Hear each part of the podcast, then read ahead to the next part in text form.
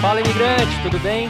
Eu estou passando aqui para te avisar que esse podcast está muito legal com a Poliana, que mora nos Estados Unidos e veio falar um pouquinho sobre o trabalho dela com crianças. E ela tem uns projetos legais aí de ensinar é, pessoas a ser nannies, né? Ou seja, pessoas que estão querendo sair do Brasil e ir para os Estados Unidos para trabalhar como cuidadoras de crianças. Então ela fala bem sobre esse assunto, explica legal, bem legal o bate-papo. Confere aí que tá bem legal. Valeu!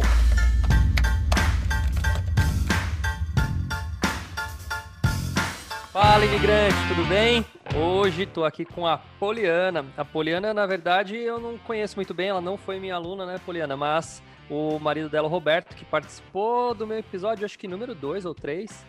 O Roberto foi um dos primeiros aí que eu convidei para participar. E aí ele falou: Poxa, minha mulher tem uns assuntos legais para conversar, tem umas coisas legais aí para bater um papo. E a gente acabou nos organizando, ainda nos organizamos para poder bater um papo com você também. Tudo bem, Poliana? Seja bem-vinda. Muito obrigada, obrigada pelo convite. Realmente, é, o, o Beto me, Roberto me falou, né, do, do seu podcast e da sua iniciativa. Eu também foi eu que fiz o contato para ele fazer o curso. Acabei passando para ele a bola de fazer o curso de investimento. Ele tinha mais facilidade com é... isso. Mas foi eu que falei com você no comecinho, é. Foi você que conversou com a gente no começo, mas daí você acabou indicando o Roberto para fazer. Poxa, que legal, que legal. Uhum. É, e olha, é, tem muita. Acho que eu posso dizer, eu não, eu não tirei essa estatística ainda, mas eu chuto que uns 70% das pessoas que fazem meu curso são mulheres. Uhum. 70 Ai, mulheres, 30 homens. É muita mulher, tá aumentando muito o número de mulheres procurando coisas na Bolsa de Valores, aprendendo a investir. É, eu acho que é uma tendência, né? Pelo menos, uhum. não vou dizer do, do Brasil, mas uma tendência talvez mundial, de mulheres, mulheres começarem a ter esse, esse pensamento empreendedor, né? Sim. De ela falar, não, eu vou, eu vou abrir meu próprio negócio, eu vou buscar meu, meu, meu futuro ali e acaba tendo que aprender a lidar com a grana. E aí elas estão buscando esse conhecimento também, como, como tabela, né? Sim, a independência financeira, a questão do esse, esse empoderamento feminino que vem acontecendo, né? Ele ele tá é, outros movimentos estão surgindo com ele e é muito legal de, de ver né de as mulheres mais ativas né, tomando mais esse, esse espaço aí no mercado que é, foi por muito tempo dominado por homens agora já não, não já já, a, já vejo o equilíbrio né é, nessa, é. nessa parte é já tá tendo eu, eu acho exatamente eu acho que a gente está chegando muito próximo do ponto ótimo é, é, engraçado porque eu e o Beto a gente discute bastante né, das visões de mundo que a gente tem e tal, né? Mas assim, é, uma coisa que eu tenho visto é que realmente tem, tem tido um crescimento grande das mulheres é, em todos os meios, né? Todos os meios. Eu acho que a gente vem de, desde quando eu nasci, é, é, já vem tendo uma participação maior, né? Em esporte, em, em TV, em novela, essas coisas você tem um uma, uma participação grande, mas no trabalho em si, nessa parte de liderança, vem aumentando. No entanto, que aqui no Brasil a gente teve uma experiência com a, já com a presidente é, mulher, em alguns uhum. outros países, como a Argentina, também já teve, e Estados Unidos aí a gente teve, a, eu acho que é a primeira vice-presidente mulher, eu acho que nunca tivemos vice-presidente mulher, né? A Kamala uhum. Harris é a primeira vice-presidente mulher, né? Então uhum. ela já também mostra um novo marco no, nos Estados Unidos, né? De, de que a mulher está tomando. É, tá, tá tendo uma, uma participação muito mais igualitária que o homem, que eu acho que é o ideal, né? A gente ter a uhum. mesma situação, não importa se é homem ou se é mulher. Eu acho que o dia que a gente esquecer que uma mulher ela é presidente, né? Ou que uma mulher ela é uma diretora da empresa e não não bater palma por ela ser mulher, bater palma pelo ser humano que ela é, entendeu?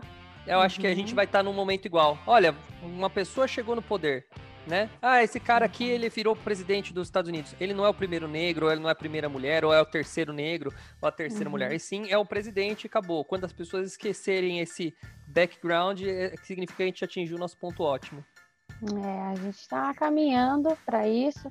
É, o, o que eu vejo assim que que a gente precisa enfatizar, talvez, é a questão da representatividade, né? A mesma coisa da criança ir lá no, na loja e, ou ganhar né, uma boneca que tem a mesma cor que ela, o mesmo cabelo, e ela se sentir representada, ou olhar na TV e ver uma mulher fazendo, né, sendo é, apresentadora é, do jornal. É. Então, essa questão da representatividade ela é muito importante. E aqui eu, esse é o marco no momento, é sobre isso que as pessoas estão falando muito desde a posse né, do, do Biden e da Kamala, é, dessa questão da representatividade, porque, querendo ou não, ela é filha de imigrantes, né? Então é, tem toda esse, essa questão histórico. também. Uhum.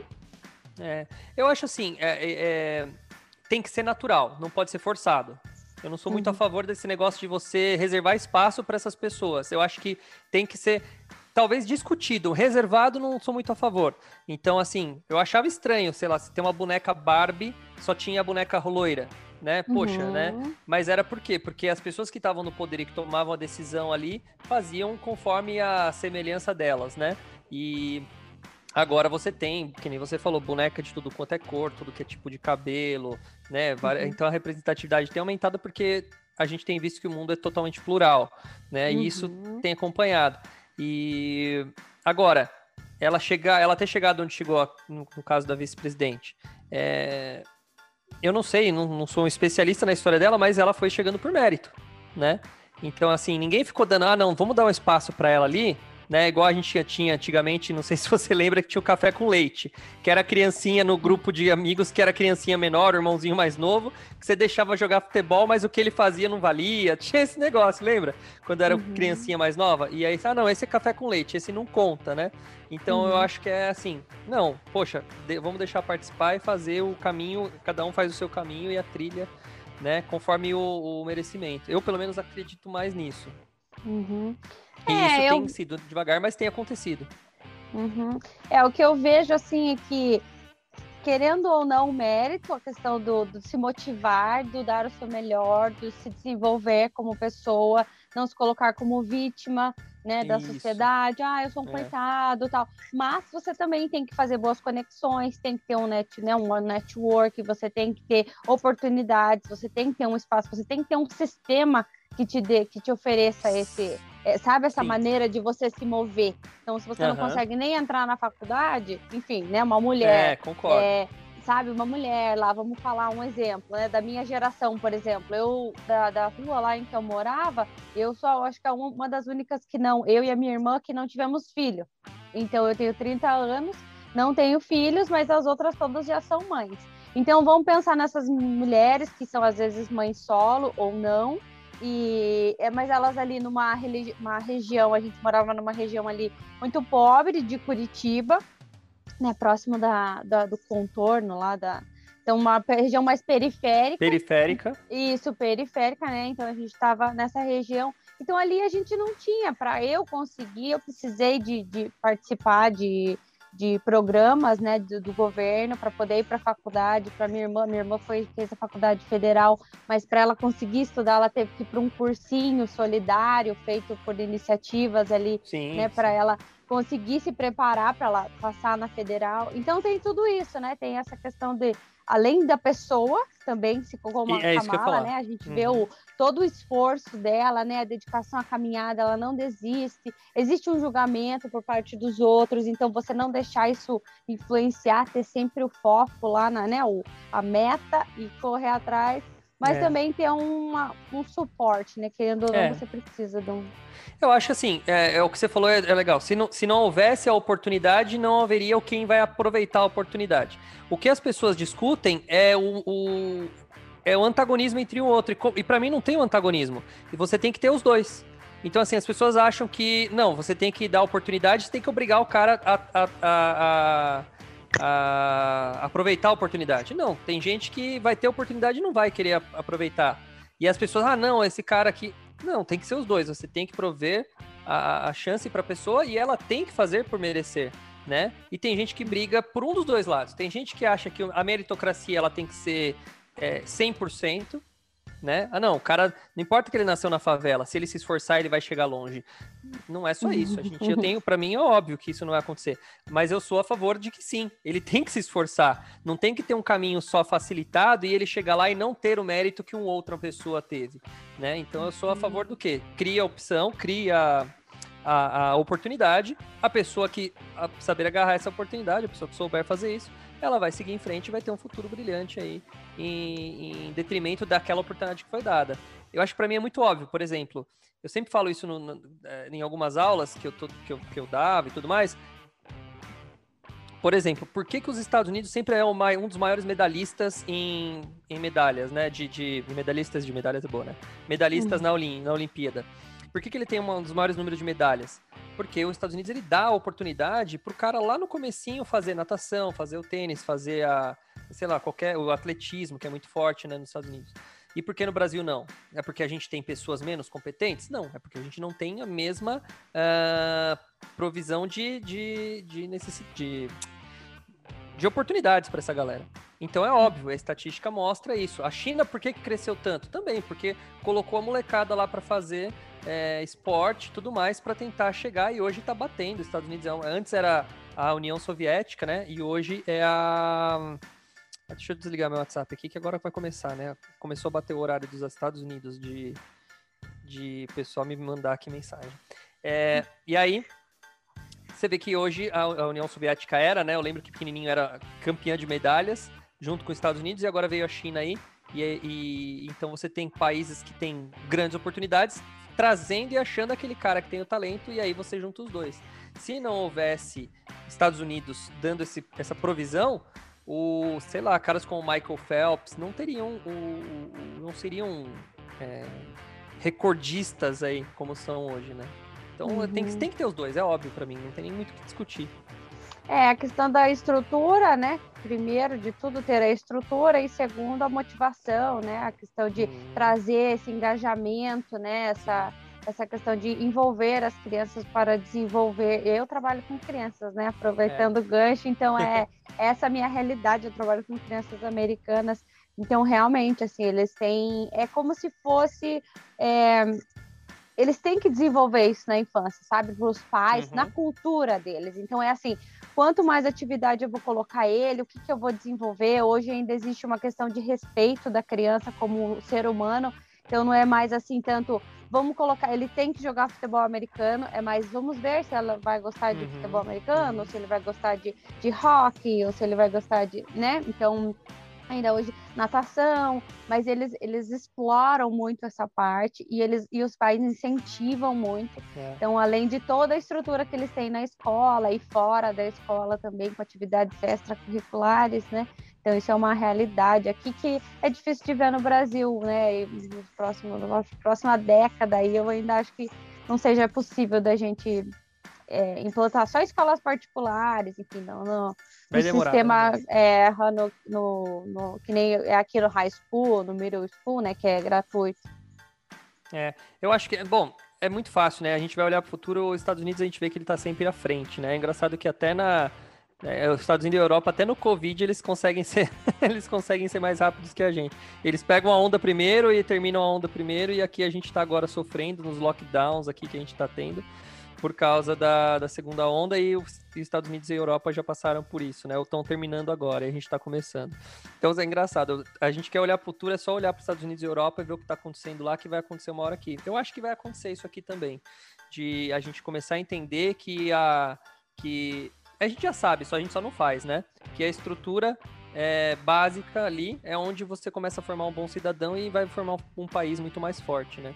E aqui não, uhum. aqui o cara, a criança hoje tá mais preocupado em que, quem, quem vai sair do Big Brother e já assiste Big Brother uma criança do que preocupado o que ela vai ter que estudar, qual é a lição de casa que ela tem para amanhã. Então, não... É, aqui ainda tá muito longe disso aí, infelizmente, né? Você falou que trabalha com criança? Isso. Conta uhum. mais, me conta aí, o que, que você faz? É, então, então aí quando a gente chegou, eu, eu sou da área de educação, na verdade eu já trabalhei com muita coisa no Brasil, estava trabalhando com, sou formada em gestão comercial, estava trabalhando com vendas, mas o meu sonho sempre foi trabalhar, é, estudar ir para a área de humanas. então eu fui lá, estudei, fiz a faculdade de história e Nossa. Uhum, e foi uma experiência incrível, assim, transformou minha vida, meu ponto de vista e tudo. Mas para trabalhar aí como professora era uma questão assim, nossa, era muito triste, assim, você vê que ia ter ali algumas horas, é, o sistema, né, que o nosso sistema de ensino, eu via que eu conseguia me ou eu iria para uma escola particular, né? Seguir hum. já um, um currículo, né? Um, todo formado, e se eu quisesse realmente desenvolver os meus uh, as minhas pesquisas, a minha forma de trabalhar, que eu como eu gostaria no ensino público, a boa parte dos meus estágios foram no para ensino de jovens e adultos, então eu tinha um amor muito grande por isso e eu queria assim desenvolver métodos para eles realmente participarem daquilo, não fosse só uma coisa obrigado, tipo, ai, sou obrigada a terminar a escola, sabe? Daí eu vou lá naquele lugar, fico lá sentado umas horas e, sabe, não aprendo nada. Não, eles realmente se envolverem. E mas aí eu iria receber para trabalhar em torno, é, em torno de 40, 30, 40 horas e ia ganhar 800 reais. Não conseguia nem pagar dá, meu aluguel. Então, é, foi na época, né? Então eu. Na região de Curitiba, eu... o custo de vida é caro também, né? É alto é, região. É, é menos. Você tá em São Paulo?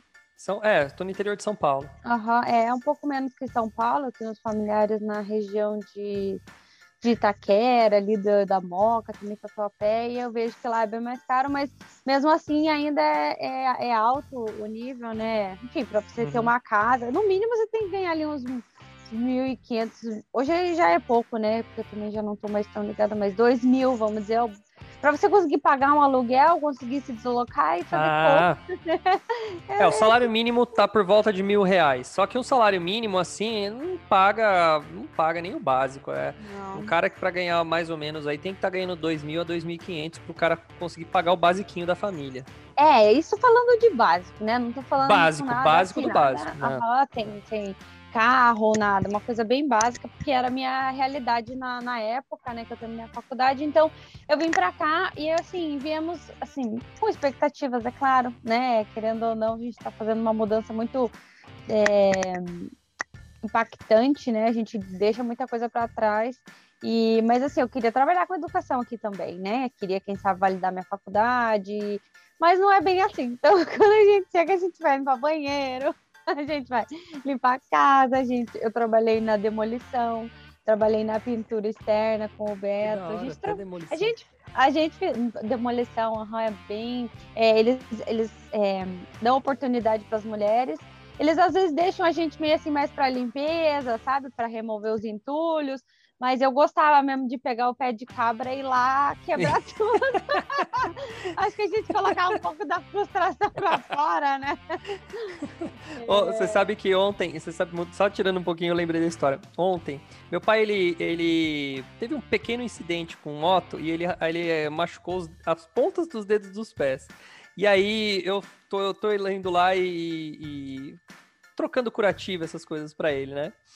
E aí, toda vez que eu apertava um dedinho do pé dele, ele, ele gritava lá que ele tá com dor no, no dedinho. Aí eu fui, é, fui lá fazer o curativo, daí ele, ai, tá doendo. Eu falei, agora que cada apertada é por uma cintada que eu tomava quando era criança, agora é hora da minha vingança.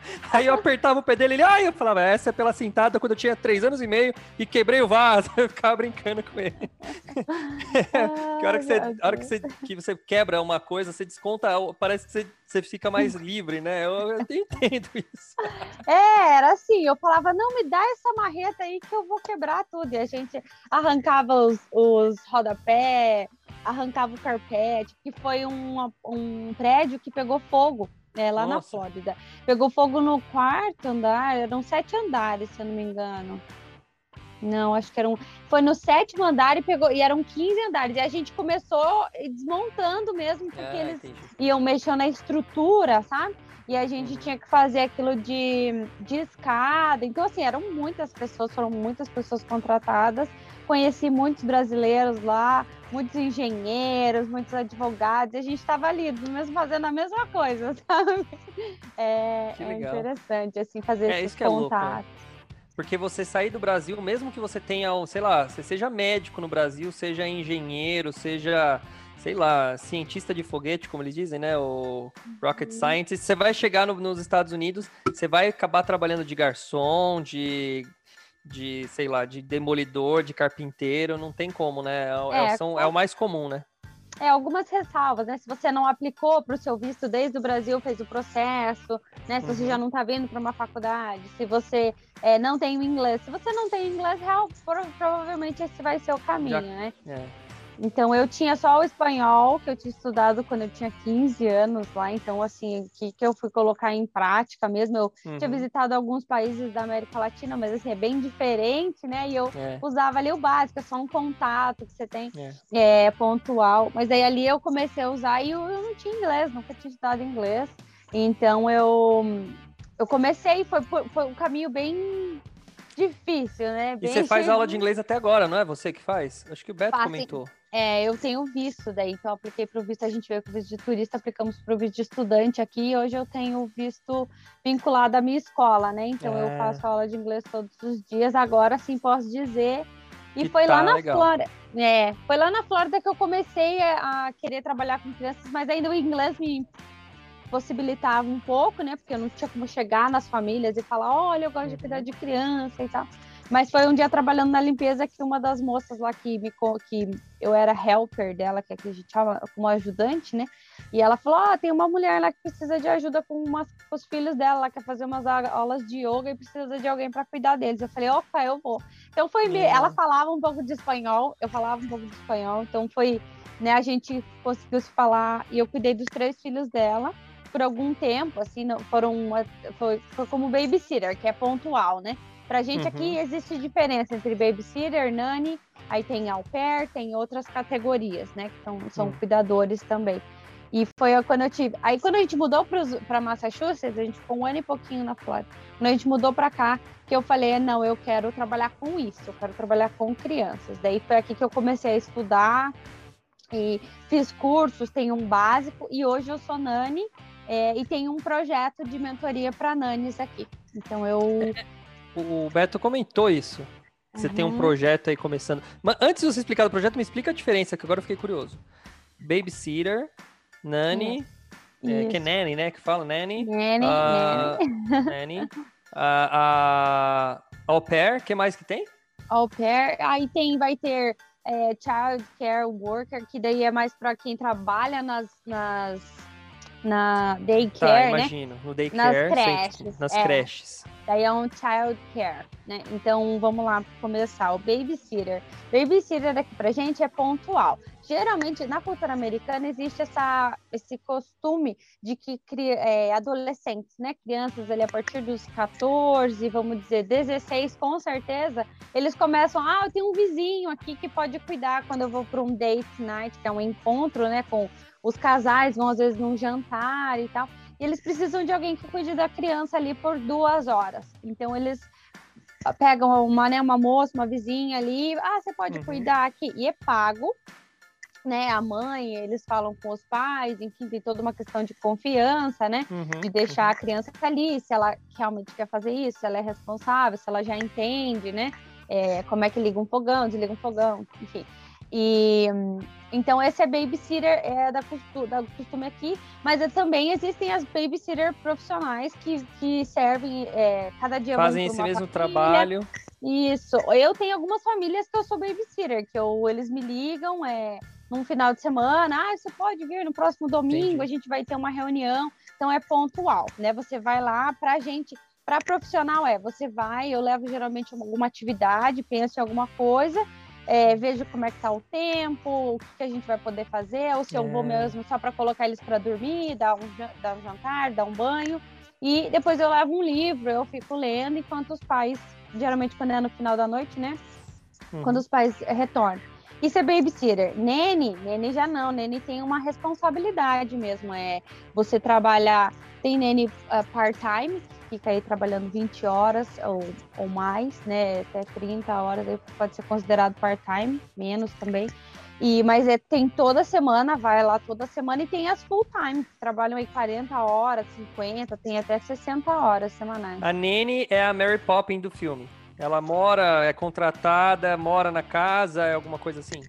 Não, a Nene ela pode morar fora ou hum. live in ou live out, é, dentro uhum. ou fora, né? Uhum. Mas ela tem essa questão de que das 8 às, às Horários 5. Fixos. Exato, ela vai estar com as crianças e ela tem a responsabilidade de alimentá-los, de é. dar banho, de trocar, de fazer é, educacional, então atividades né, de é, pro, uh, desenvolvimento das crianças. Então ela ah, tem essa, Então, ou por exemplo, agora que está tendo homeschooling aqui, então a Nani é. tá ali para saber logar, saber como é que tá o desenvolvimento dele, se tá... tá todo o auxílio ela... ali na, na, no aprendizado também.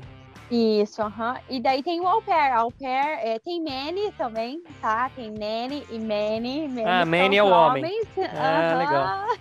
tá, tá bem, agora tá vou falar, tá começando a acontecer. Eu acho uhum. que na Europa, o primeiro movimento, e Londres, é, que tem a quantidade é maior, e aqui para os au pair, já vejo que tem bastante au pair é, homem, né? É, gênero masculino. Um, au pair mora na casa. E daí tem essa diferença que o au pair, ele, ele vem geralmente de países de terceiro mundo, é, uhum. para os Estados Unidos ou para outros países também da Europa, né, outras realidades. E a, ele vai morar, ele vem com um visto, né? Ele participa de um programa, faz alguns cursos, tem todo um uhum. direcionamento, uhum. tem uma pessoa que vai ajudá-lo nessa contratação. Tem uma agência, geralmente, né? Isso, uma agência, né? Eles têm uma, uma pessoa que faz esse. É, ajuda eles psicologicamente também, porque fazer essa mudança, assim, a gente acha que vai ser tudo maravilhoso, e às vezes, né, é. tem umas, umas pedras. E eles são mais caminho. jovens, geralmente, tem, uma, tem limite de idade, né? Tem. Aqui nos Estados Unidos, se eu não me engano, é de 18 a 26. É, não tenho tinha, certeza. Eu ia falar 25. Eu ouvi falar 25. É alguma coisa assim, mas eu sei que na Europa é, pode até 30, depende daí, porque lá cada país tem uma, uhum, uma legislação, uma regra. Uhum, regra. Então, aqui, por exemplo, eu sei, aqui mudou muita coisa, porque o pé ganhava muito pouco, era tipo, muito pouco, pouquíssimo, e era uma coisa assim simbólica, porque ele já tem a, a o quarto, tem direito a um né? quarto, é. uhum, a alimentação, né, um banheiro, tem, eu sei que também tem níveis de de benefícios, então tem famílias que oferecem um carro só pro pé e tal. Mas assim, é uma vivência, ele também faz parte assim do dia a dia da família, às vezes é vamos dizer que tem um entrosamento tão grande quanto de, o da Nani, né? Porque ele faz parte daquilo, e tem questão uhum. também de setar alguns limites, né? Para conseguir viver uma vida fora do, do que a família está vivendo. Mas é uma imersão na língua, em tudo. A minha irmã é au pair, ela tá lá na, na Alemanha. Agora ela ficou um ano na Áustria. É, e agora ela tá com, vai com, completar um ano de contrato em junho. Lá é diferente, aqui parece que pode dois anos. Você faz um ano e depois você renova com a mesma família. E lá é só um ano. Legal. Eu, eu, cara, eu tive muito, muitos, muitos alunos que eu falei, não sei se o Beto te contou, eu tenho uma escola de inglês, né? Há 12 anos eu tenho escola. Então eu formei muito aluno que foi para os Estados Unidos trabalhar como au pair, como outros programas, né? O high school aí fora também teve vários alunos que foram, outros programas de. E o au pair, ele, ele é assim. Me dizem que quando você é, vira au pair, você acaba tendo sua família, né? Ali, né? A segunda família, o segundo pai, a segunda mãe. E aí você, é, como você fica um tempão morando, você cria uma conexão tão grande que eu conheço alguns que até hoje, até hoje ah, eles, eles têm. Então eu tenho uma, uma, uma, que acabou virando professora, eu contratei ela como professora depois que ela voltou, ela foi para acho que para Wisconsin. Uhum. Eu acho que foi para Wisconsin que ela foi. E é algum, é, Wisconsin é no norte, algum país do norte, perto de Michigan ali, ele, ela foi. Eu uhum. acho que é Wisconsin. E aí, ela ela falou que ela bem chegou. Na borda. É, bem na borda, divisa com, com o Canadá já. E aí ela falou que chegou na neve pura lá, né, né? Foi até um desafio, porque ela ficou, logo quando ela chegou, não sei quantas semanas trancada de casa, porque Uau. ela não, né, não tinha tanto 3 metros de neve na porta lá, aquelas coisas assim.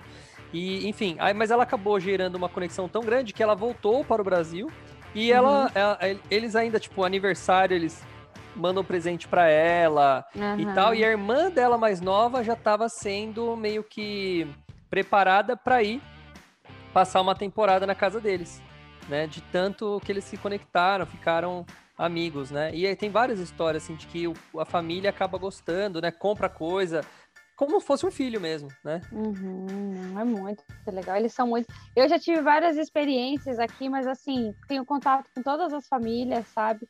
Até quando a gente montou a Grow no ano passado, né? Eu e o Beto foi muito pensando neles, assim, nas famílias que eu já tinha trabalhado, com as crianças que eu já tinha trabalhado.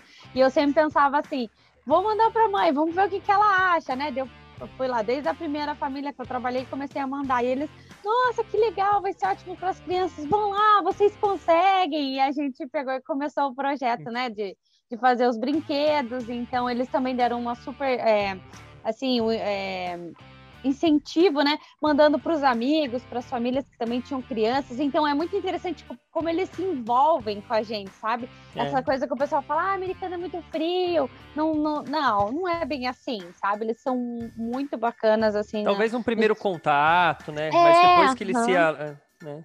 Que eles realmente. É, assim, confiam, né? Tem essa questão da confiança, né? Com o americano você a partir do momento que ele confia, ele confia totalmente, ele te dá é. a chave da, da, da, casa, ele, sim, sabe, sim. a minha chefe agora, ela, eu tô trabalhando um número de horas bem reduzido, porque eu tô me dedicando mais aos projetos, né, tanto ao uhum. Grow, a Grow como eu quero ser, né, e ela deixa lá tudo aberto, ela fala, não, não, venha, chega aqui, fica à vontade, toma um café, e eu falo, nossa, é, é um presente, assim, sabe, você vê que a pessoa confia é. em você daquela maneira, e mesmo você sendo de outro país, porque querendo ou não, quando a gente chega, a gente meio que. Tem esse estigma, né? Tem. Então a gente fica com medo, né, das pessoas, é, mas eles não, eles realmente confiam e, e, e, assim, eles celebram com a gente. Eu acho muito legal também essa cultura deles mandarem os cartões, né? Cartão de agradecimento, é. cartão de Natal, é. cartão de aniversário, muito legal. É, tem uma cultura bem forte em cima disso, né? Na, você vê sempre em filme, né? Eles fazendo a foto do Christmas card, né? A foto de família, do cartão de Natal para mandar para outras pessoas. Tem uma, uma, uma, cultura muito forte em cima disso, muito legal. Você, me explica melhor. Você hum. tem, é, vamos lá, o Beto, ele trabalha com marcenaria, foi o que ele explicou lá no, no, no nosso podcast, ele trabalha com marcenaria uhum. e ele faz, fazia projetos aleatórios, mas agora ele tem se dedicado a brinquedos daquela, daquela linha de pensamento de Montessori, que é isso. brinquedos mais. Eu nem sei explicar o que é Montessori, vou pedir para você explicar isso. Mas é, eu sei que a cama montessoriana, quando minha filha nasceu, eu dei uma pesquisada, já é na altura do neném, né, não sei o que e tal. Uhum. Então eu sei uhum. mais ou menos isso aí. E então esse é o que o Beto faz. Aí você juntou, né, esse trabalho do, do né, acabou encontrando aí um, um, um, ponto em comum que você, é, vocês fazem, desenvolvem os brinquedos para criança, você trabalha cuidando das crianças, e aí tem o tal do Quero Ser Nani, que é um projeto mais novo, tá embrionário, já tá acontecendo, explica isso. tudo isso aí. Vamos lá. Vamos lá.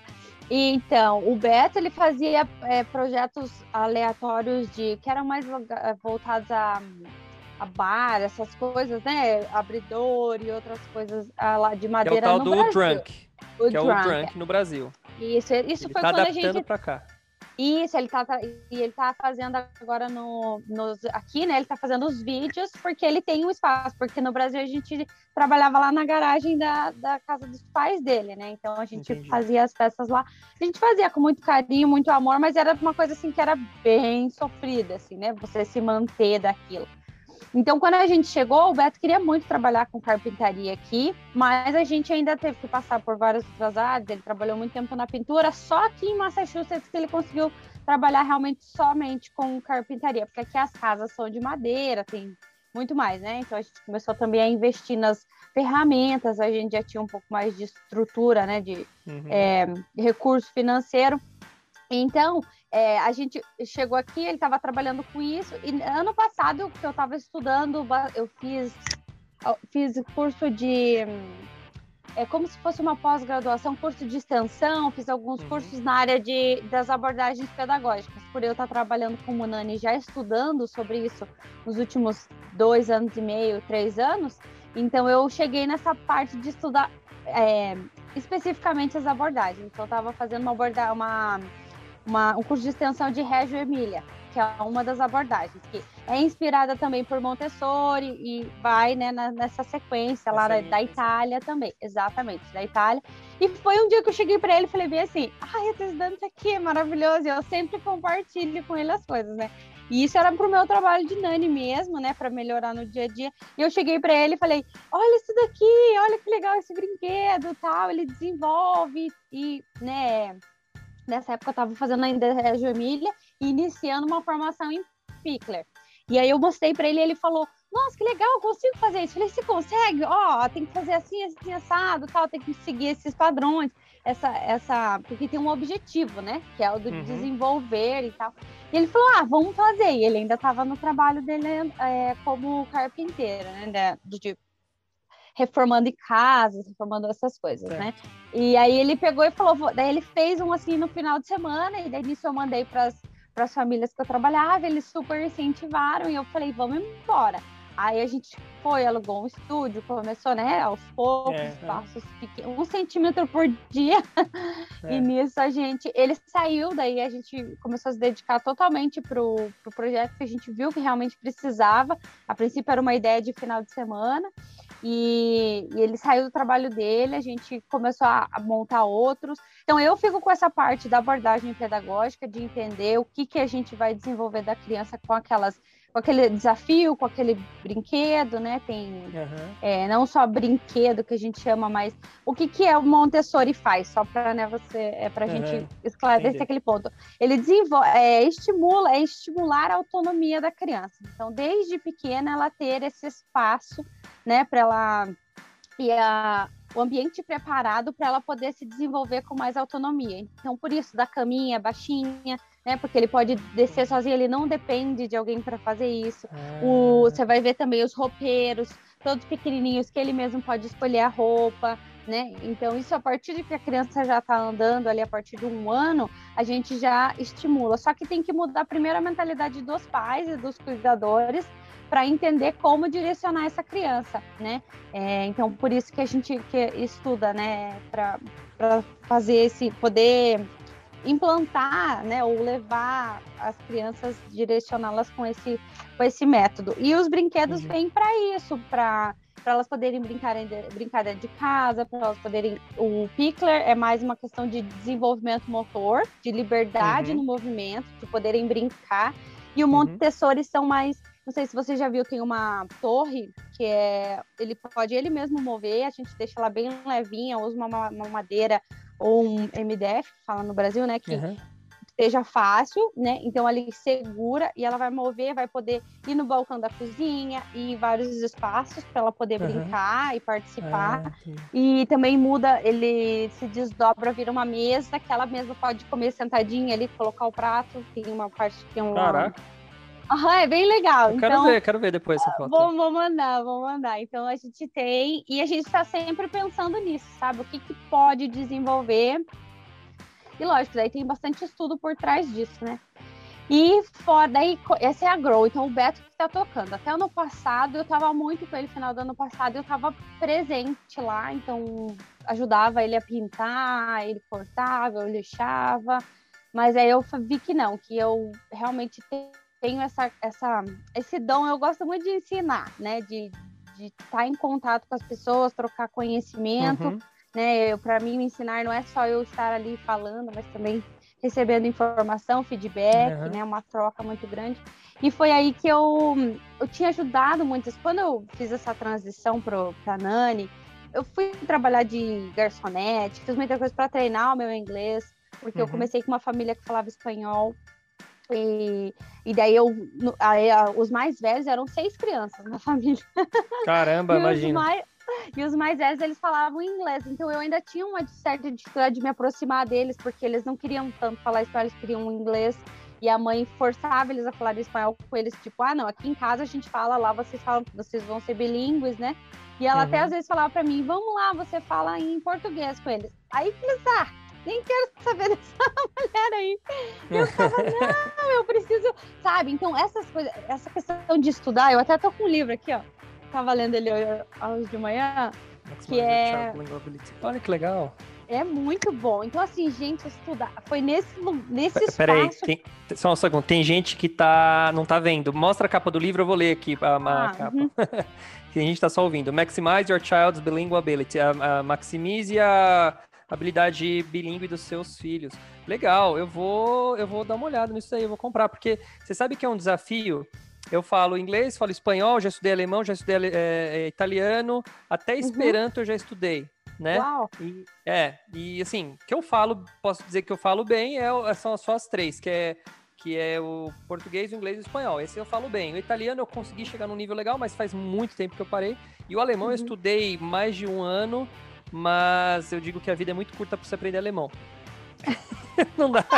É muito. Depois que você, você, já era, já não tenho mais tempo para aprender alemão. É muito difícil. Eu consigo entender um pouco alemão, consigo ler alguma coisa e procurar talvez uma palavra ou outra, mas o alemão eu falo que eu ainda não, não sei. É uma língua, é um, é um idioma que eu não sei. E enfim, mas uh, uma coisa que eu queria para minha filha, porque para mim foi uma mega de uma vantagem, eu tava, eu tava gravando um podcast agora com um aluno meu da Austrália e a gente tava falando justamente do idioma. E aí eu falei, olha, eu não tenho essa sensação de não saber falar com alguém, porque 99,9% das vezes que eu conversei com alguém gringo, eu consegui é, é, me dar bem, porque é, porque ou eu falava, ou eu falei inglês ou eu falei espanhol com o cara, né? E Agora, o, a Isabela, que é minha filha, eu queria passar isso para ela. Então, quando ela nasceu, eu fui totalmente focado em uhum. falar inglês com ela. Então, no comecinho, cara, eu falava tudo inglês com ela, era super legal. O resto do mundo falava português. E ela começou a aprender algumas palavras até antes em inglês. Depois ela foi para português. Então eu lembro que uma vez a minha, minha sogra me ligou e falou: Douglas, a Isabela quer tal um tal do X, um X, o um X, e era cheese, né? Que era queijo. Ela apontava para a geladeira e falava X né? E, e... É, é verdade. Que Minha legal, sogra teve que me ligar para perguntar. E aí eu falei, ah, ela quer queijo, né? E tal. E aí Uh, ela foi pegando. Ela não falava inglês com as pessoas, ela não falava, mas uma palavra ou outra que, porventura, ela tinha aprendido comigo primeiro, que nem moon. Moon é uma palavra que demorou por um tempão ela descobrir que moon era lua em português. Hoje ela fala lua. Mas o que aconteceu? Uhum. Aí veio o Covid no ano passado. Um pouquinho antes do Covid eu já fui relaxando porque ela foi indo pra escolinha. Então eu via, eu havia menos, não é que eu havia menos, eu não tinha mais o contato que eu tinha com ela o dia inteiro, e ela já tava num nível ali de estar tá na escolinha, né? E aí veio o Covid e aí desandou tudo, porque aí o meu foco foi para trabalho e quando eu fiquei com ela, aí você perde o hábito. Hoje eu fico, eu fiquei amanhã com ela agora pouco antes de a gente começar, tava com ela, uhum. mas eu perdi esse hábito de falar inglês. É um desafio você tentar é. fazer sua, sua criança ficar bilíngue. É muito difícil. Ah, e agora é. que ela pegou, agora que, que, que desbalanceou, quando eu quero falar inglês com ela, ela fala: Papai, fala em português, fala em português. Entendeu? Ela fala, ela entende qual, o que eu falo. Qual que é a idade ela... dela? Ela vai fazer seis em julho agora. Ah, já, já tá então, tá maior. É, uhum. ela já uhum. tá dominando o português, né? Já tá maior. Uhum. Mas quando ela tava com uns três anos, eu falava qualquer coisa em inglês com ela, ela entendia, sabe? É, eu dava banho nela, todos os comandos, levanta o braço, não sei o quê, né? É, uhum. é, sabe, dá o pezinho para limpar, né? É, tudo ela sabia. Vou lavar o cabelo, ela já sabia que eu acho sabe? Ela já sabia todos os comandos. E foi perdendo. Então eu tô tentando me, me uhum. É disciplinar novamente para voltar a falar inglês com ela. E é devagar Ó, agora, vou ter que. Esse aqui vai te ajudar também. Bilingual. Practical ideas for multilingual families. Legal. Uhum. Esse também é muito bom. É, então, é realmente um desafio, porque tem. É, você, a primeira coisa que você tem que fazer é motivar a criança. Outra coisa que você falou, é, a Maria Montessori fala muito disso nos livros. Ela, tem, um, tem até um livro chamado Mente Absorvente, que a criança, né, quando ela está ali na falou da fase, fase, dos três anos, mas isso vem desde o nascimento ali, é, principalmente próximo da época de um ano até os três anos, eles têm uma mente absorvente. Tudo eles é muito fácil, você fala, eles, eles é. realmente processam aquilo e então, esse livro aqui, eles vão te ajudar, vão te ajudar muito, como tem me ajudado, porque ah, tem uma menininha que eu cuidava, ela falava assim, Polly, use your normal voice. Ela falava assim, fala com a sua voz normal. Aí eu falava, essa? Em português, né? Ela, não. Aí eu, esta? Quer, quer que eu com esta? Ela, não. Aí eu falava, this one? E ela, é, yes. Ela queria que eu falasse com ela em inglês somente. E eu, não, vamos lá. Então, tem é, ideias práticas da gente no dia a dia. E é interessante também como eles fazem esse, esse do multilingual. Eles falam assim: se você vai ter mais de duas línguas, né? Então, a mãe fica com uma língua, o pai fala outra língua, né? Se são. Uhum, e a, a terceira pessoa, no caso, a child care ou a, o daycare ou a nene, vai falar outra língua. Então, já teve casos né, de famílias de, por exemplo, o pai fala é, alemão a mãe fala inglês e eu falo em português. Nossa, aí, a criança fica nos três idiomas. E fica nos três, é impressionante. Porque ele Você já sa... sabe, quando olha para mim, ele fala português. Já é, sabe, sabe, o que falar. Que legal. Eu, eu, eu, eu, trabalhei por um tempo num hotel cinco estrelas aqui, né? Uhum. E eu era eu era o cara da, da recreação com crianças. Então eu ficava lá, né, com as crianças, vamos lá, criançada, tal, tal. E eu não me esqueço de um dia que eu conheci uma criancinha chamada Angélica. Eu lembro até o nome dela até hoje. E a Angélica, ela era filha de pais. Eu não lembro agora exatamente, mas eu sei que ela falava hebraico. Não sei se era uhum. pai judeu, se era, era pai ali da, da área do Oriente Médio. A mãe era europeia. Não, minto. A mãe era brasileira. Só que uhum. o pai, o, o, pai morou muito tempo na Europa. Acho que era essa uhum. história. E aí, então, o que aconteceu? Essa menina foi educada para. Então, ela sabia. Olha só. Ela falava com 9 anos de idade, tá? falava inglês, francês, português, uh, espanhol uhum. e hebraico. Não sei se eu falei essa. É, é cinco línguas. Ela falava cinco línguas Uau. com nove anos de idade, você acredita? Uau! Pensa ela... no potência dessa, dessa criança de e, comunicação, e é, né? É, e eu falei, caramba, cara, com nove anos, como que a criança consegue consolidar cinco, cinco é, idiomas, né? Cinco uhum. grupos de vocabulário tudo de uma vez só. Nossa, é difícil, é difícil. E tem que ter muito contato, né? Essa que é, eu acho que é o principal, é você estar tá expondo sempre a, a, criança, né? Eu tenho uma outra família que eu, que eu trabalhei com eles por um tempo, continuo, eh, os vejo com uma certa frequência e ele, os pais falam francês, então em casa é só francês. Aí na, daí na escola, né, fora com as outras pessoas é inglês então, quando eu cheguei, o menino até estava com três anos, ele estava com dificuldade de falar inglês, porque ele tinha ficado na quarentena na época do, do ano passado, né, do corona, ele tinha ficado bastante tempo só com os pais, então ele estava tendo dificuldade. Eu falei, ah, não, não tem problema, eu vou estimulá-lo e a gente vai conseguir, para ele também não se sentir frustrado, né? Então a gente trabalhou isso com muita delicadeza, para ele voltar a falar o inglês, que não, né, porque com os pais era, era só o francês. E ele tem um irmãozinho, que quando eu comecei a cuidar tinha um ano, é, e esse irmãozinho não, fala, não falava, não falou até agora, ele completar quase dois anos, mas olha só essa criança. Ele tinha os pais falando francês com ele, aí eu falava inglês com, na época que eu cuidei deles, né? Falava com eles em inglês, e ele começou a ir pro, agora, depois da. que deu uma flexibilizada aqui por questão do, do uhum. Covid, né? É, ele, eles voltaram aí pro daycare, e o daycare dele é em espanhol. Aí ele, uhum, e ele começou a falar, agora eu vou, fui lá faz um mês mais ou menos visitá-los, assim, uma visita para matar a saudade. E ele manda, ele me chamava assim, tia, tia. e eu conseguia Já. falar com ele em espanhol e português, porque muito parecido, ele, uhum. ele, ele, parava para olhar assim para mas e ele fala com a mãe, mamão, só em francês. E na, na rua ele, ah, ice cream, ice cream. Ele, para alguma que coisa. Louco, né? Muito louco. Dois é. anos, você fala assim, ele já Nossa, sabe a diferença. Que louco. É, porque a, a, a Isabela, ela até demorou para ela entender, assim, é, por exemplo, o que era o inglês e o que era o português. Ela misturava no começo. Então, é, tipo, ela uhum. falava wallow. Wallow era water, né? Que era água. Então, por muito tempo ela falou water, water. Quando ela não sabia falar, ela só sabia palavras. Ela uhum. falou water antes de water, né? Antes de falar água, né? Então, uhum. igual o caso do cheese, do moon. Então tinha palavras que ela só sabia é, em, em, inglês. Aí depois que ela foi entender que essa palavra que eu estava explicando para ela era outro idioma.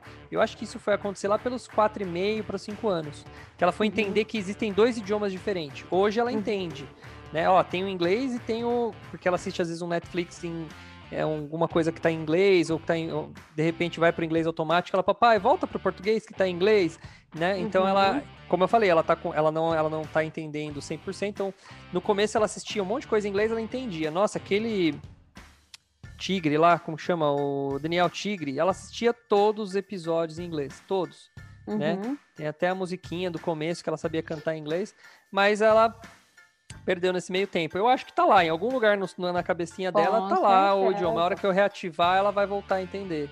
Mas é certeza. uma coisa que que a gente tem que que sempre tá, porque a gente acha que é rápido, né? Não, você tem que fazer e ela tem que ficar para ela da vida. Por mais que ela esteja fluente no inglês, se eu parar de falar com inglês com ela agora, se ela não tiver mais contato, com 10 anos de idade ela já vai ter guardado numa caixinha bem escondida lá o conhecimento. Tem que ter. É, é um processo e ele tem que ter, tem que ter essa exposição, né? Até, até é. pra gente aqui, por exemplo, o, o Beto ficou um tempo trabalhando só com brasileiros, não teve essa, esse contato dá para perceber assim que você né, dá um passo Regride. atrás, né? É, Regride, é. Uhum, então é. eu, eu já falo para ele assim, não, a gente tem que falar em casa, a gente tem que pesquisar, de alguma maneira a gente tem que se expor, né? Ou assistir é. um filme, legenda, ou coloca mesmo com o é. áudio em inglês e vai treinar o listen, porque a gente sempre vai buscar o que é mais fácil, que é mais, né? É, a gente quer... o nosso cérebro ele tenta buscar isso, né?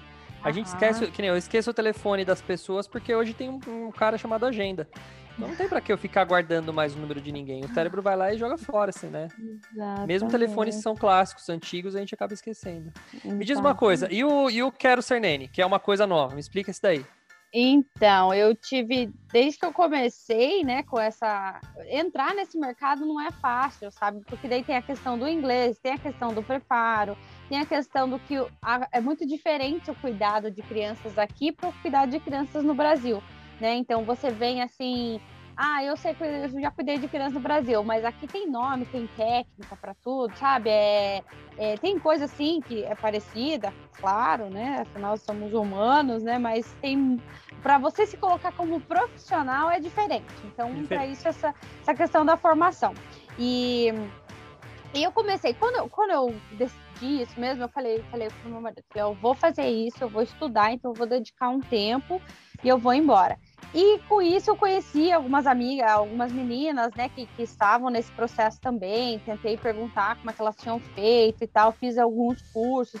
Fiz o curso de CPR, que aqui é fundamental, não tem como não trabalhar. CPR é massagem cardíaca para manobra de ah, engasgo. CPR, first, é, CPR First Aid, é primeiro socorro. Uhum. Então não tem. Então eu fiz um curso desse, daí conheci lá 40 meninas no dia lá e falei, pensei, vou trocar uma ideia aqui, vou.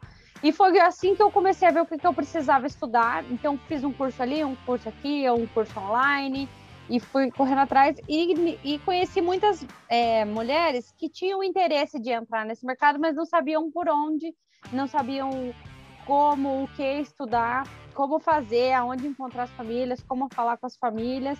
E eu comecei a fazer isso por amor, sabe? Assim, ah, é, essa pessoa tá aqui, precisa de uma ajuda, eu vou fazer. E comecei, foi isso ano passado. Começo do ano passado eu já estava muito Daí veio a pandemia, né? Então eu já estava muito focada nisso.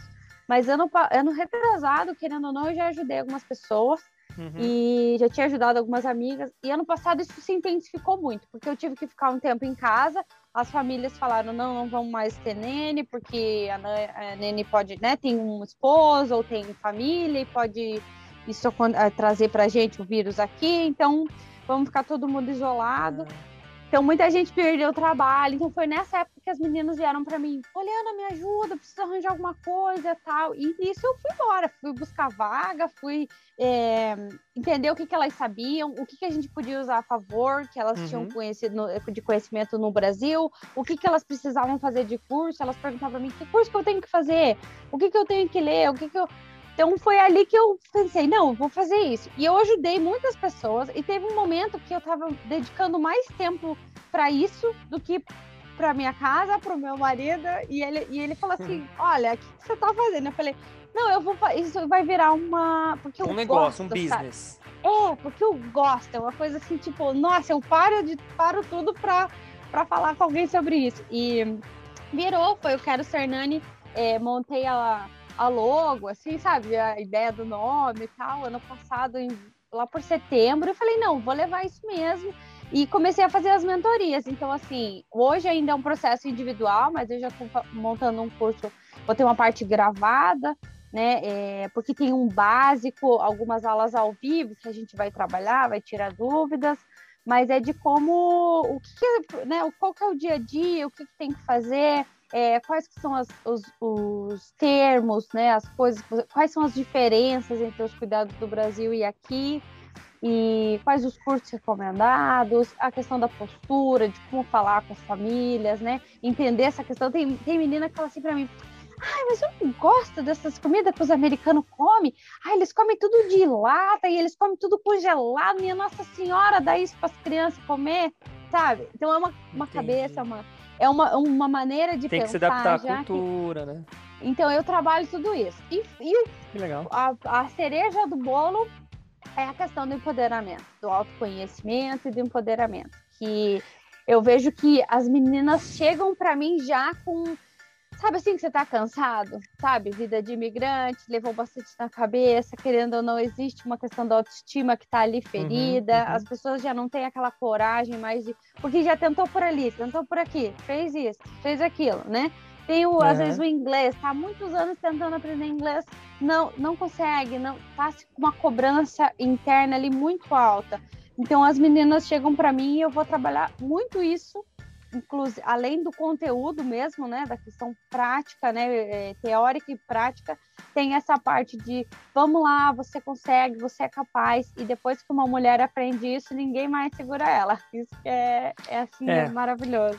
O, o que é legal é que você tá, você tá, pelo que eu entendi, você tá meio que é, regulamentando a profissão de nene, você está colocando todos os requisitos necessários, criando um padrão para que elas possam é, facilitar a vida delas, ou seja, sei lá, ela, quem falou, ela tá como imigrante há algum tempo, é garçonete, é não sei o que, trabalha na demolição, blá blá, daí ela fala, poxa, vou para uma área que talvez seja uma área. É, eu não sei, acho que tem que gostar também, claro, tem que estar tá dentro Sim. de uma coisa que você queira para fazer, não é, ah, não vou lá uhum. só porque, sei lá, me paga mais ou porque eu não tenho que ficar mais usando picareta e pé de cabra para quebrar uma janela, né? Mas um, você acaba trazendo toda uma toda a assessoria necessária para que a pessoa vire nene.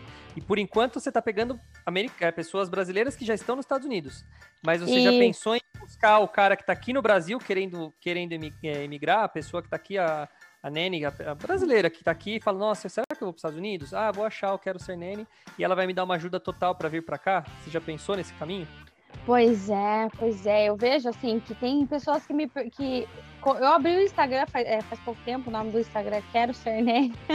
e, e eu, eu vejo que tem muita gente do Brasil começando. Foi aí que eu percebi que muita gente querendo emigrar e ah, eu posso ir por esse caminho? Claro, claro, porque você vem, vem, pode fazer o caminho que eu fiz, tem outras opções também, mas você vai ter uma profissão, que é essa a questão que eu trabalho, é, é profissionalizar, né? É. é. as meninas entenderem que não é só mais um bico, só mais uhum. uma, ai, para dar uma, ai, dar um jeito aqui, me ajudar para me manter. Não, é uhum. é fazer com excelência, ser reconhecida pelo seu trabalho, tanto financeiramente como, sabe, assim, como profissional, como... Ca... Vou falar a palavra certa, criar uma carreira. É, uhum. é uma carreira, né? É uma carreira, não é simplesmente... É, ah, eu vou trabalhar pelo que deve é. Não, é uma carreira. Eu quero ser nene mesmo. Eu quero ser, não. fazer, exercer a carreira de nene o tempo que eu tiver aí.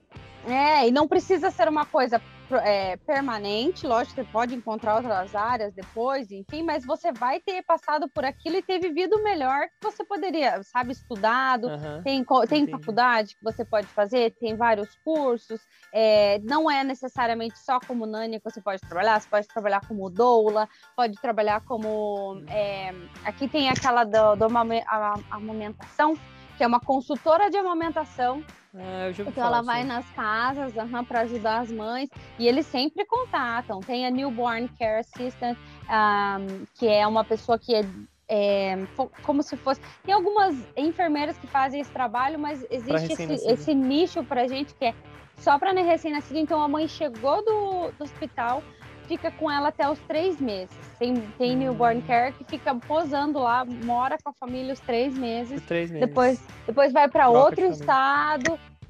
Tem meninas que ficam viajando os Estados Unidos todo aqui, de três em três meses, que legal. de família. Você também está ajudando nessa parte. Sim, porque não, não, não nem engloba. Isso engloba com certeza, porque não é só questão legal. de de nene, assim, ah, eu quero ser uma nene full time. Entendi. Não, existem suas. Até babysitter, eu tô com uma, conversando com um projeto bem bacana lá da Flórida, que ela é.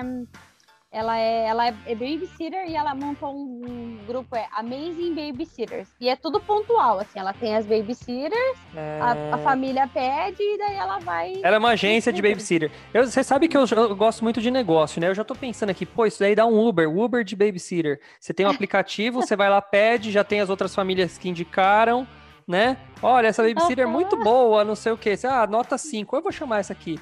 Tá livre agora. Pum, chamar. Daqui a pouco ela bate na sua porta. Oi, aqui que é babysitter. Bom, bom teatro para vocês, bom cinema. Tal, daqui duas horas eu tô de volta. Olha, é uma ideia de business, né? É verdade. Eu sou assim, é eu fico imaginando, eu fico imaginando essas coisas. E, e, hoje, como aplicativo tá na moda, é isso aí, ó, Uber de babysitter.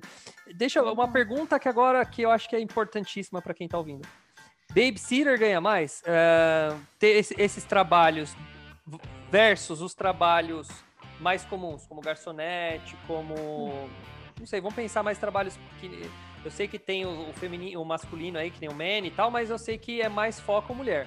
Isso. Que, os trabalhos mais comuns femininos aí, versus o trabalho de nene, de babysitter, de, de, de é, ganha mais?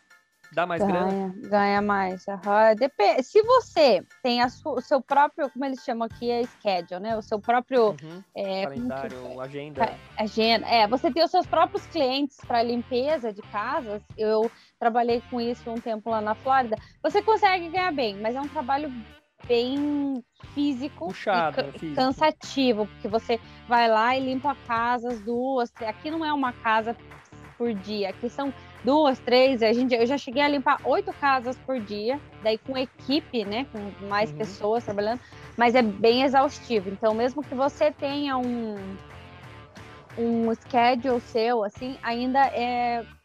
Colocando tudo no, na ponta do lápis, ainda a Nene vai ganhar ali consideravelmente a mesma coisa, sabe? Se você tiver o, o schedule, mas para quem trabalha em restaurante, né, trabalha como helper, que é como ajudante, é, de limpeza, ou até ah, trabalha no café, no Dunkin' Donuts, uhum. né? Nesses, é, como que fala assim, no Subway, nesses lugares. Sim, sim esses atendentes Você, de balcão. É, no Walmart, por exemplo, né? O Walmart, é, o pessoal ganha ali é, o mínimo, né? O mínimo aqui é 12 a hora no, em Massachusetts. Eu acredito que eles estavam mudando, tentando implantar 13,50, alguma coisa assim, ah, para esse ano.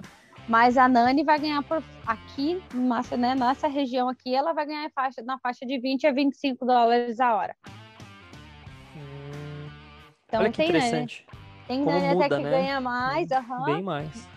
Mas você, então, daí tem, por exemplo, as que moram na casa, as que não moram, né? Dependendo, tem benefício, é uma coisa que em nenhuma outra área eu tive, e nessa eu tenho duas semanas de férias por ano, tem os dias sick days, que eles chamam, né? Que é o dia que você tá doente, você, você pode ligar lá e eles vão te pagar por isso. Você tem horas garantidas, né? Tudo isso a gente negocia com as famílias, mas são todos direitos que eles já entendem que a gente Entendi. tem, né? Então a gente tem as nossas exigências também, né? É, material para trabalhar com as crianças, um espaço para trabalhar com as crianças. Eles têm as exigências dele e a gente também tem como profissional pela excelência do trabalho que a Entendi. gente entrega, né? Entendi. Me diz uma coisa, o, o perfil do cara que contrata a Nene é um cara classe média? É só os ricaços? É uma coisa que é só para elite americana?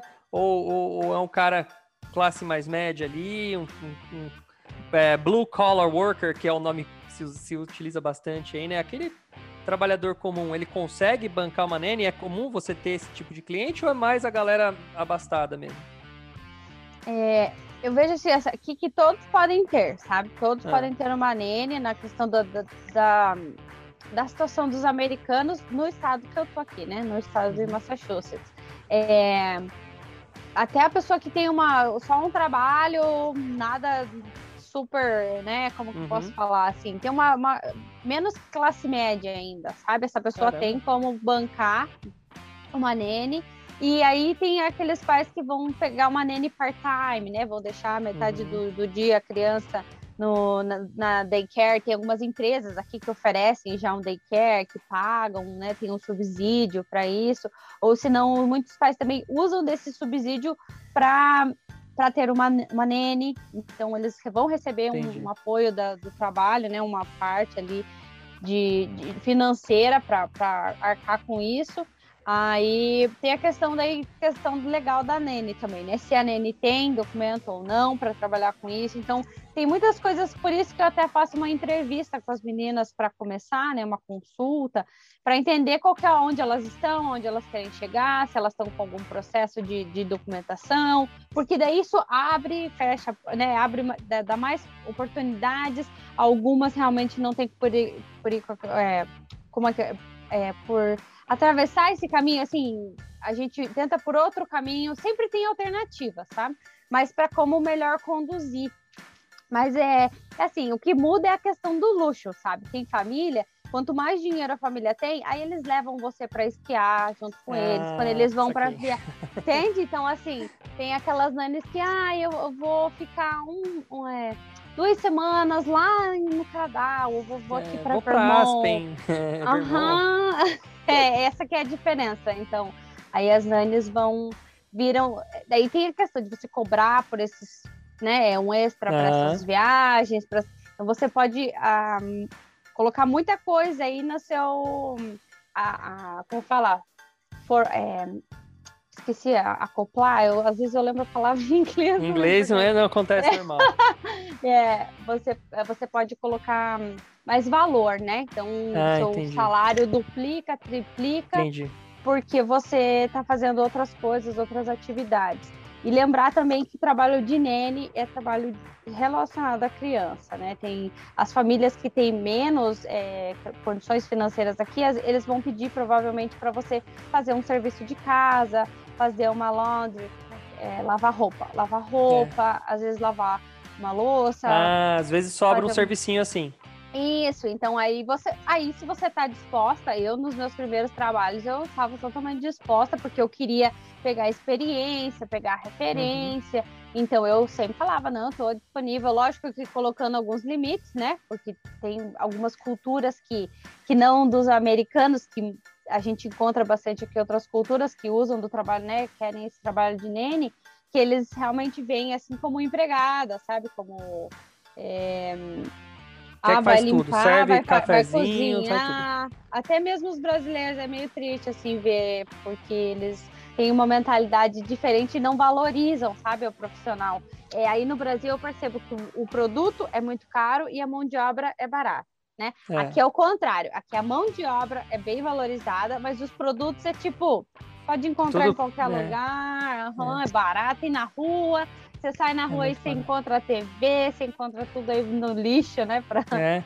Não, tem aquele. Eu fui, quando eu fui pra Miami, eu fui naquele Ross. Já, foi, já viu essas lojas? Ross Dress uh -huh. for Less? Cara, eu, eu, eu comprei. Tinha tanta coisa, tudo novo, mas assim. Taco de beisebol no mesmo lugar, vendendo roupa, vendendo travesseiro, vendendo vaso. Só que era tudo assim, um dólar, né? É, uhum. Do 1,55, porque eles são bem bem criteriosos na, na, até os centavos, né? Você recebe uhum. até um, um, centavo no troco. Uhum. E, cara, ti, é, então, e aí eu lembro que meu, era muito barato, assim, as coisas. E tem o flea market, que é o mercado das pulgas, que também é muito barato as coisas. Você acha. Então, assim, uma coisa que é muito perceptível é produto aí é muito barato. Né? É muito, tudo muito acessível, né? E pra gente não, é uma outra realidade. Aqui para você uhum. ter uma, uma camiseta que não tem marca já custa caro. Imagina que tem marca, né? Que tem marca boa. É, é bem diferente. E o serviço então, tá tentando. Uh, estamos numa tendência dele se tornar caro. Né? Hum. Principalmente esses serviços de limpeza, de pintura de casa, marcenaria, né? Estão ficando mais caros, por quê? Porque eu acho que por ser, serem serviços mais pesados, a gente uhum. tem uma tendência do, do cara falar, não, eu vou fazer outra coisa, né? Eu vou fazer um. Vou ficar na frente do computador ali tranquilão, não vou ficar batendo martelo aqui, não. Então acho que o brasileiro não tá querendo mais fazer. Então começa a ficar escasso. E aí quem sobra, você tem que pagar caro, né? Então, pedreiro, é, pintor, é, próprias é, empregadas domésticas, né? Faxineira, uhum. essas coisas, tem ficado cada vez mais caro. Mas aí eu acho que nós vamos. Tem dois caminhos. Ou elas vão ficar caras e vão ficar bem valorizadas, no sentido de dinheiro, não valorizadas na profissão, mas no sentido de dinheiro mesmo. É, ou a gente vai ter uma, uma oportunidade para imigrantes de países piores que o nosso é, ocupando essas vagas, porque é uma tendência. É o que aconteceu com os Estados Unidos, aconteceu com a Inglaterra, aconteceu com uhum. toda a Europa, na verdade, né?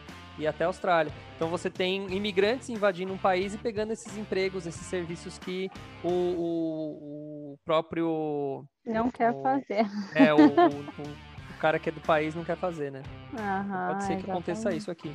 É uma realidade, né? Se avaliar. É. Eu vejo essa questão de, dessa abertura também, né? Da, das pessoas entenderem. É difícil, né? Quando você está no, no, espaço ali, como de um lugar, vem, vem gente de fora e você pensar assim, até você usou o termo invadindo, né? E é interessante quando você é imigrante, você pensa assim, mas eu, eu só queria uma oportunidade é. melhor, eu só queria um espaço. Então, assim, eu não tô. Eu realmente eu quero dar o meu melhor, eu quero oferecer meu melhor, eu não quero tomar a a, o lugar de ninguém, né? Então tem existe uma necessidade muito grande aqui um mercado muito carente de profissionais e por isso aqui eles cobram mesmo, sim, sabe? É um, um como fala encanador, plumber. Eles ganham muito dinheiro. É, é uma coisa assim, porque não? E o americano que faz, ele faz exatamente aquilo. Ele não faz nada além e daí por isso que eles valorizam muito a nossa nossa maneira de trabalhar, né, dos brasileiros, é. porque a gente sempre se preocupa com um todo, de certa forma, é. tenta deixar o trabalho mais fácil para a próxima pessoa aqui, né? Para a é, pessoa que vem sim, depois, para finalizar, o, o pintor, o que for.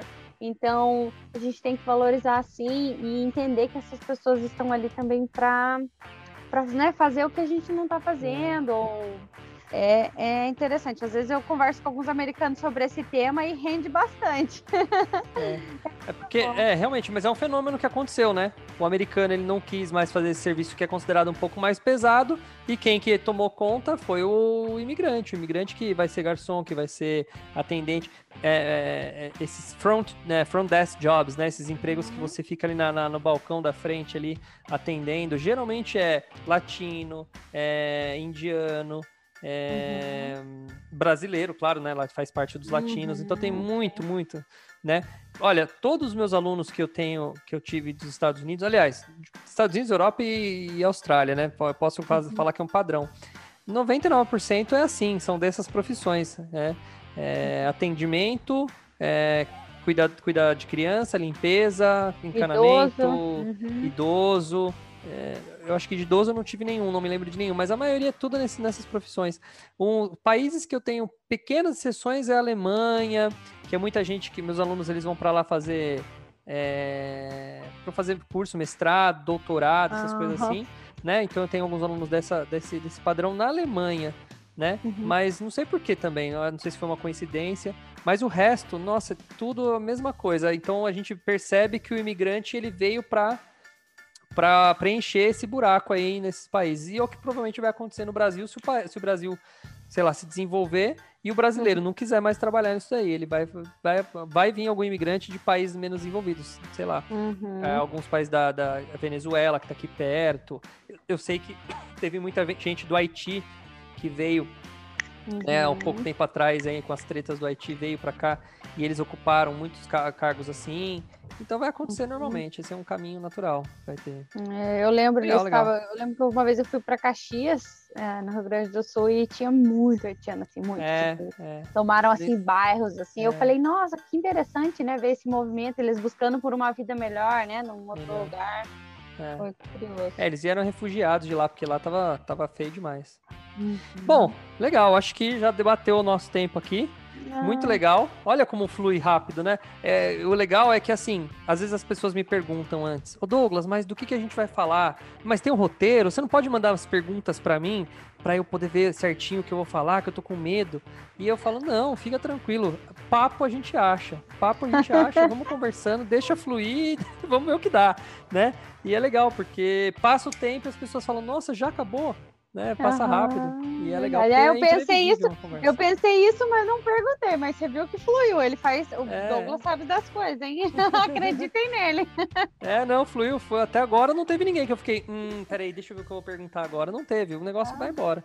Você, um, um, assunto vai puxando o outro, né? E, e meu.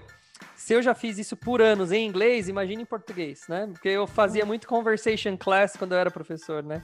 Então uhum. era assim, começa falando de um assunto, termina. Eu começava falando, ó, vamos falar hoje da, é, sei lá, da, da, da, do que, que os brasileiros mais gostam de comer. Aí depois termina falando se existe OVNI e aquelas, sabe? Você já muda totalmente o assunto viagem, é legal isso. Porque daí fica imprevisível, né? E mostra legal, que você tem disposição, né? Disposição em se comunicar, em fazer, né? Em conhecer um pouco da história das pessoas. Isso é admirável também. Eu falo, eu falo o seguinte: eu comecei a dar aula e eu, eu lembro que no começo, é, todo, pode ver, quase todo curso que você acha. Vamos falar antes da Covid, tá? Antes da Covid, quase todo curso que você achava online disponível é aula gravada. Uhum. Então você vê um professor, você nunca falou com ele, ele te ensinou, e no máximo, no máximo, você teve algum tira dúvidas, algum plantão, para ter contato e você ter a chance de falar com o professor. E aí eu lembro que quando eu comecei o projeto do Imigrante Investidor, eu falei, eu falei, eu falei assim, ó, é, eu não quero fazer aula gravada. Não quero. Eu quero bater papo, eu quero conversar, eu quero entender o que o cara tá precisando né? Ver o que, que ele quer, e aí sim, e eu tirar dúvida na hora. Então eu tenho. E eu, não é só por causa de ter. Eu acho que, obviamente, é um serviço melhor do que o gravado, claro, isso é inegável, mas uh, eu tenho prazer. Então eu falo com o pessoal que nem toda vez que acaba uma turma, a gente faz o happy hour. Não sei se na época do Beto era, mas a gente faz um happy hour. Eu falo, pessoal, agora cada um pega uma bebida, tem gente que pega cerveja, champanhe, Coca-Cola, uhum. né? Uhum. E a gente pega. E a hora que acaba a aula, a gente fica batendo um papo mais uma hora e aí sim a gente conversa, né? Então, por isso que eu falei, é legal. Eu adoro conversar, porque me traz um prazer, sim, né, de, de, de conhecer gente, que eu acho que isso é um prazer legal. Sempre fui meio que hum. é, social nessa parte, sempre gosto de conhecer gente nova, bater papo. E eu aprendo, que nem eu não sabia o que era a diferença entre nani e babysitter. Agora eu posso, posso até dar uma palestra aqui no Brasil falando isso. Ó, gente, a diferença é essa. Né? Mas é legal, você vai ganhando experiência, então eu gosto disso aí. É interessante. Com certeza. Muito obrigada pelo convite, Obrigado, hein? Foi um prazer. Valeu, obrigado. Pessoal, para quem está assistindo pelo YouTube, não se esqueçam de dar o like no vídeo, se vocês gostaram. Uh, seguir o canal, aqueles passinhos, né? É. Dar o like, se inscrever no canal, ativar o tal do sininho. E para quem está só ouvindo aí, só no áudio pelo podcast, você também tem a opção de uh, assinar o canal e sempre que tiver uma novidade, aparece um plim lá na sua telinha falando que eu tenho um vídeo novo, ou, no caso, um áudio novo, um podcast novo. Então, segue aí. E também tem minhas redes sociais, MR Doug Carvalho no Instagram. Lá você consegue falar comigo pelo direct, tá bom? Valeu, galera. Obrigado. Poliana, muito obrigado. E a gente marca uma outra conversa no futuro aí, né? Com Tem mais, nunca acaba o papo. Valeu. Tchau, tchau, viu? Tchau, tchau.